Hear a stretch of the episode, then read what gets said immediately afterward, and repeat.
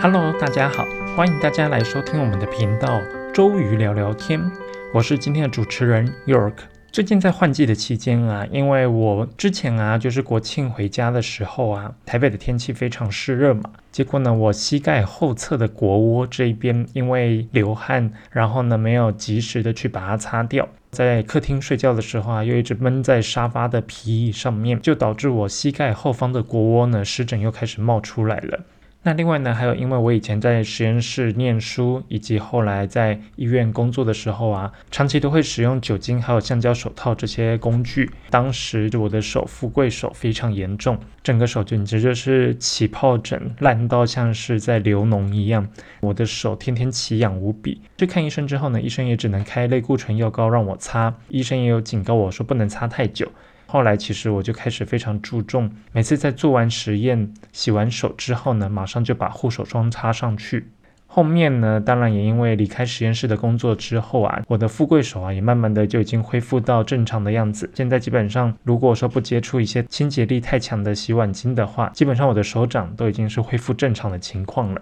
今天我就来跟大家聊聊湿疹吧，因为湿疹其实也是我身体上皮肤过敏也蛮困扰我的一个问题。那在季节交替的期间啊，就是说如果你的皮肤啊总是会瘙痒，而且呢就是会出现像红红的小疹子，就像我的之前富贵手一样，整个手长满了疱疹，然后呢还会一直觉得很痒，不断的想抓，抓个不停之外呢，擦了药其实它也没有很明显的改善。当时呢，我都会去找面素利达姆啊，或者是青草膏这一类可以止痒的药物来擦。那当然都是即刻可以止痒，但是呢，在过了一段时间之后，当药效退掉了，它的痒简直就是从内心那种钻出来的痒，真的是奇痒无比。这些症状都是有可能是因为湿疹在作怪。那湿疹它其实是一种很常见的过敏性皮肤炎，不只会干痒、红肿、起水泡，严重一点的瘙痒啊，在抓破皮肤之后呢，还会伴随着脱屑、流脓，甚至会流血。造成湿疹的原因有很多，那有时候呢会是有外在的因素啊，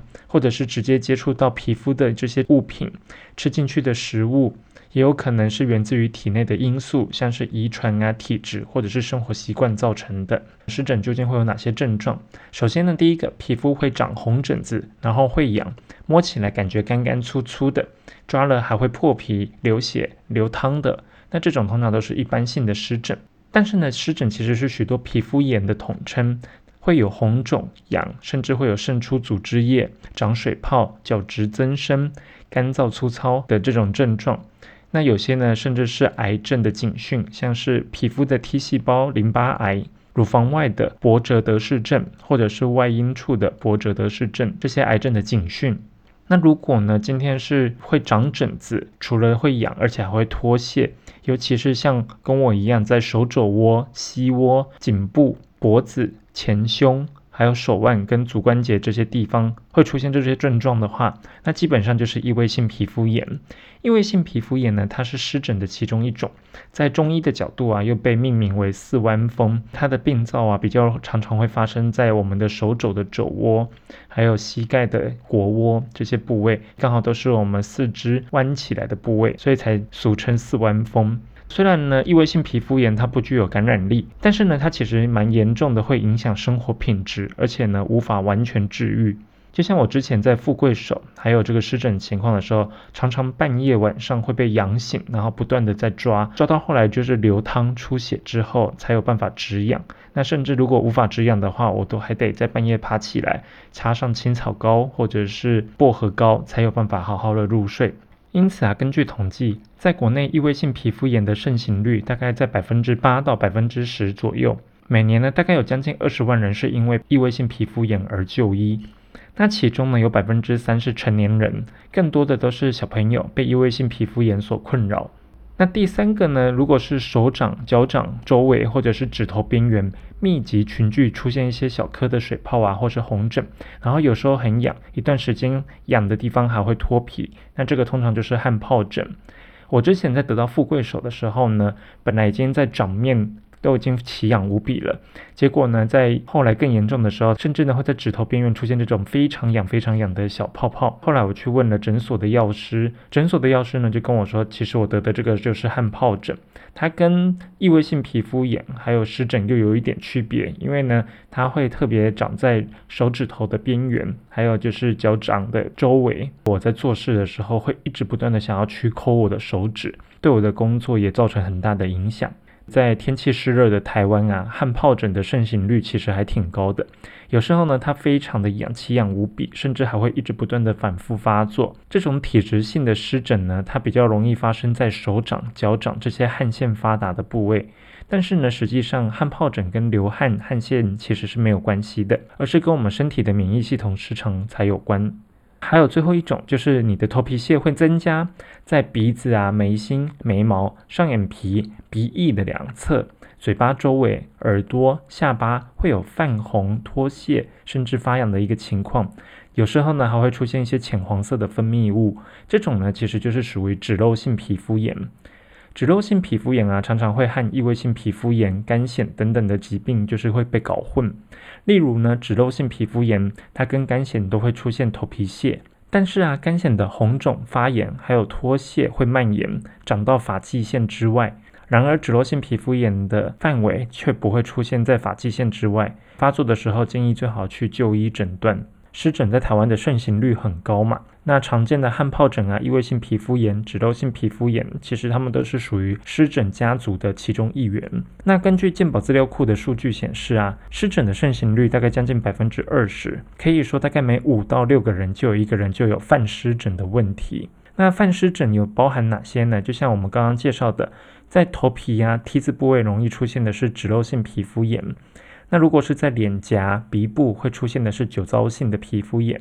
另外呢，在属膝部、脖子还有下巴的交接处可能会出现对膜疹。手部、脚部，特别是在指头两侧还有手掌的地方会出现的是汗疱疹，还有富贵手。在生殖器、胯下湿热所导致的可能是阴部的湿疹。那小腿呢，在冬季干燥会造成一般性的湿疹。如果是关节弯曲处，像是手肘的内侧啊、膝窝，还有婴儿在脸颊、颈部会出现的是异位性皮肤炎。其实湿疹的分布基本上在全身的各种皮肤当中都很有可能会出现。在换季的时候会造成湿疹发作的主要原因有四个。首先，第一个是免疫系统失调，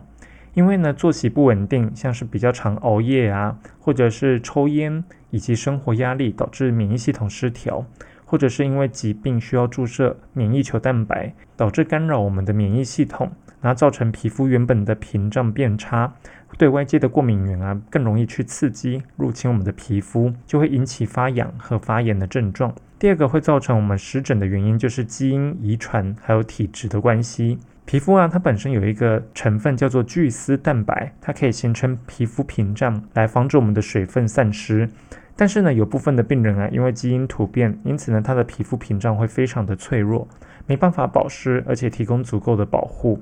那第三个呢，就是外部环境的变化，像是有时候气候的变化，以及温度及湿度的变化，都会造成我们湿疹发作的一个原因。另外呢，在接触到过敏源，像是巧克力啊、牡蛎、各种的菇类、啤酒、坚果类、起司、牛奶等，就是食物过敏源。也有可能因为皮肤的菌落失衡，像患者的皮表的金黄色葡萄球菌增多，或者是呢有频繁去破坏皮肤屏障的行为等等，像是频繁的洗手、喷酒精、用紫外线照射以及汗水等等，都有可能会造成我们湿疹发作的原因。最后一个，第四个就是皮脂腺。那皮脂腺分泌旺盛呢，可能是导致我们出现脂漏性皮肤炎的原因之一。再加上呢，原本就存在皮肤上面的这个皮屑芽孢菌增生，就导致我们脂漏性皮肤炎的发作了。接下来聊聊治疗。如果是一般性的湿疹呢，医师会根据不同的部位去开立各种不同强度以及不同类型的外用药，像是包含乳膏类型的、油膏类型的，或者是药水类型的不同类固醇的外用药等等。那发作的时候呢，如果说想要及时止痒，医师会建议可以第一个。去服用一些抗组织胺药物。第二个可以冰敷。第三个使用含薄荷脑成分的止痒药膏。第四个就是擦乳液。那在汗疱疹的治疗呢？如果说水泡范围不大的话，医师大多会以外用的类固醇药膏为主，然后呢，局部去外用一些免疫抑制剂，也可以用来治疗。大多数会搭配一些口服抗组织胺来止痒。如果是范围比较大的汗疱疹啊，医师会用口服的类固醇药物来做治疗。但是呢，如果说以上方法都无效的话，也会配合光照治疗。在异位性皮肤炎的治疗呢，传统上会使用外用的类固醇、抗生素，还有免疫抑制剂。那搭配口服的抗组织胺，还有免疫抑制剂，像是环孢霉素、MTX 等等。虽然呢，异位性皮肤炎是无法治愈的，但是呢，如果控制良好的话，可以达到就是完全不影响日常生活。另外呢，如果说在紫外线照射、单株抗体、生物制剂、针剂等等，可以依照不同的严重程度，让医师来开处方使用。现在呢，其实还有两种比较新的治疗方式。第一种叫做 PDE4 的抑制剂，针对比较轻中度的患者啊，或者是三个月以上的幼儿，它是一种还不错的外用药物，可以协助身体去调节我们的发炎反应。第二种呢是。JAK 抑制剂，这种呢会针对的是中重度的患者，它是一种口服药物，能够进入细胞去阻断发炎的信号。那这个疗程需要大概半年的时间。最后呢，就是来讲到脂漏性皮肤炎的治疗。那脂漏性皮肤炎呢，更多是因为我们的皮脂腺的分泌以及皮屑芽孢菌的增生所造成的嘛。所以呢，在皮屑芽孢菌增生可以使用抗霉菌药物，其实会有效果。主要呢也会使用一些外用类固醇药膏来抑制它的发炎反应。如果呢发炎反应情况严重，而且范围比较大的话，会使用口服类固醇。但是呢发作频繁的话，医师有时候呢也会搭配一些抑制局部免疫反应的外用非类固醇药膏，来避免因为皮肤长期在涂擦这种类固醇药膏导致皮肤变薄的一个情况。不过呢，在使用治疗的这些手段之外呢，其实最重要还是我们要怎么样去保养我们的皮肤。在如何去保养我们的皮肤当中，我们有几项建议。首先，第一个就是避免环境中的过敏源还有刺激物，像是有一些宠物的毛发啊，还有灰尘、尘螨、霉菌等等。那每个人的过敏源都不同，所以呢，就是要多观察去记录，才会知道你对什么东西是皮肤过敏的。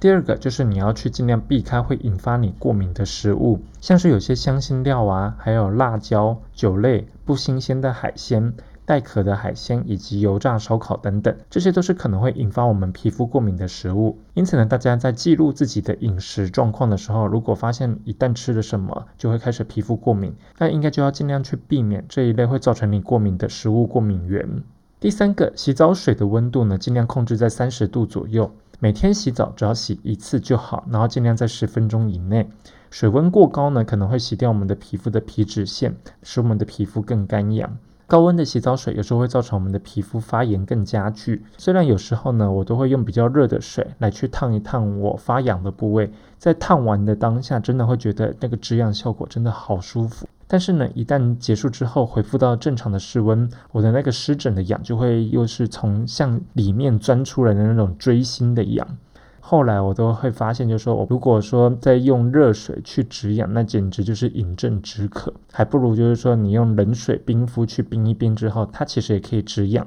而且呢，在冰敷完之后呢，它的痒就可以完全的被抑制下来了。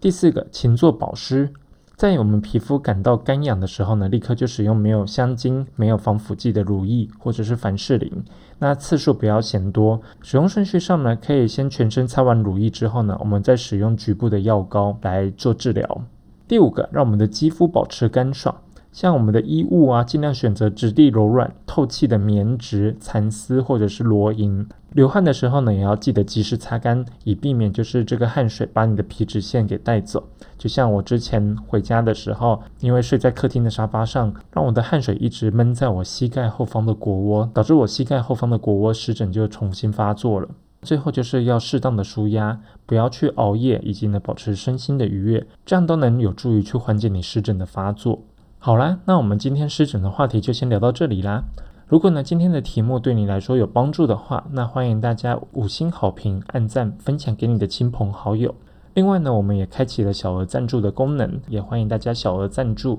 大家有什么想要敲碗的话题，也欢迎在我们的频道下面留言。我们周瑜聊聊天，今天就先聊到这里啦，我们下次再见，拜拜。